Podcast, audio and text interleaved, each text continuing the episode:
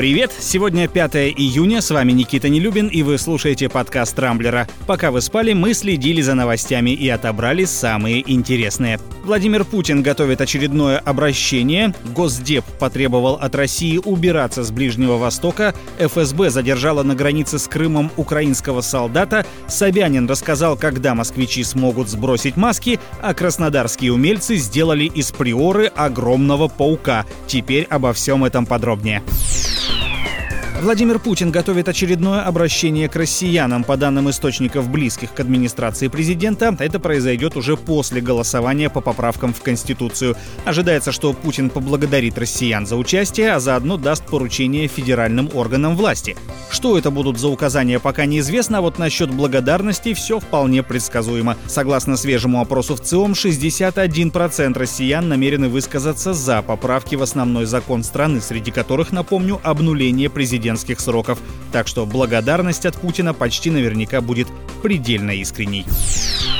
Пользователи Рамблера активно обсуждают заявление помощника госсекретаря США Дэвида Шенкера, который призвал Россию, цитата, «убираться с Ближнего Востока, поскольку она играет там деструктивную роль». Представитель Госдепартамента назвал провалом действия администрации предыдущего президента Барака Обамы, которая приветствовала приход русских в Сирию, полагая, что это затянет их в трясину. Однако режим Башара Асада остается до сих пор.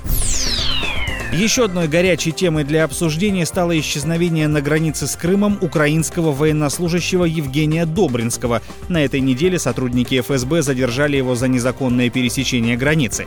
На допросе боец рассказал, что находился в увольнении, пошел в поселок за сигаретами, а по пути встретил местных жителей, которые угостили его спиртным и наркотиками. Российские спецслужбы заметили бойца в неадекватном состоянии и задержали, причем все снимали на видео. В ВСУ назвали случившееся похищением, ролик постановочным, а признание сделанными под давлением. Дальнейшая судьба военнослужащего пока неизвестна.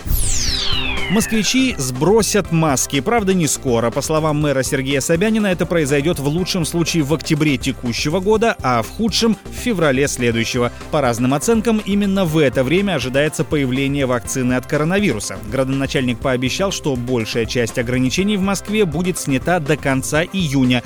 Массовые мероприятия пока не разрешат, фитнес-клубы тоже не откроют, а вот ярмарки выходного дня должны заработать уже на этой неделе. На Кубани группа умельцев превратила «Ладу Приору» в огромного механического паука. Кузов автомобиля приварили 8 металлических ног высотой в 3 метра и с небольшими колесами. Передвигать лапами по паучьи Приора не умеет, а все-таки ездит на них.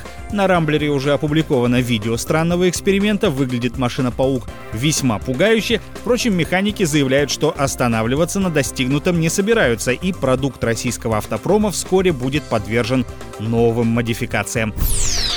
На этом пока все. С вами был Никита Нелюбин. Не пропускайте интересные новости, слушайте и подписывайтесь на подкаст на любой платформе. Увидимся на rambler.ru.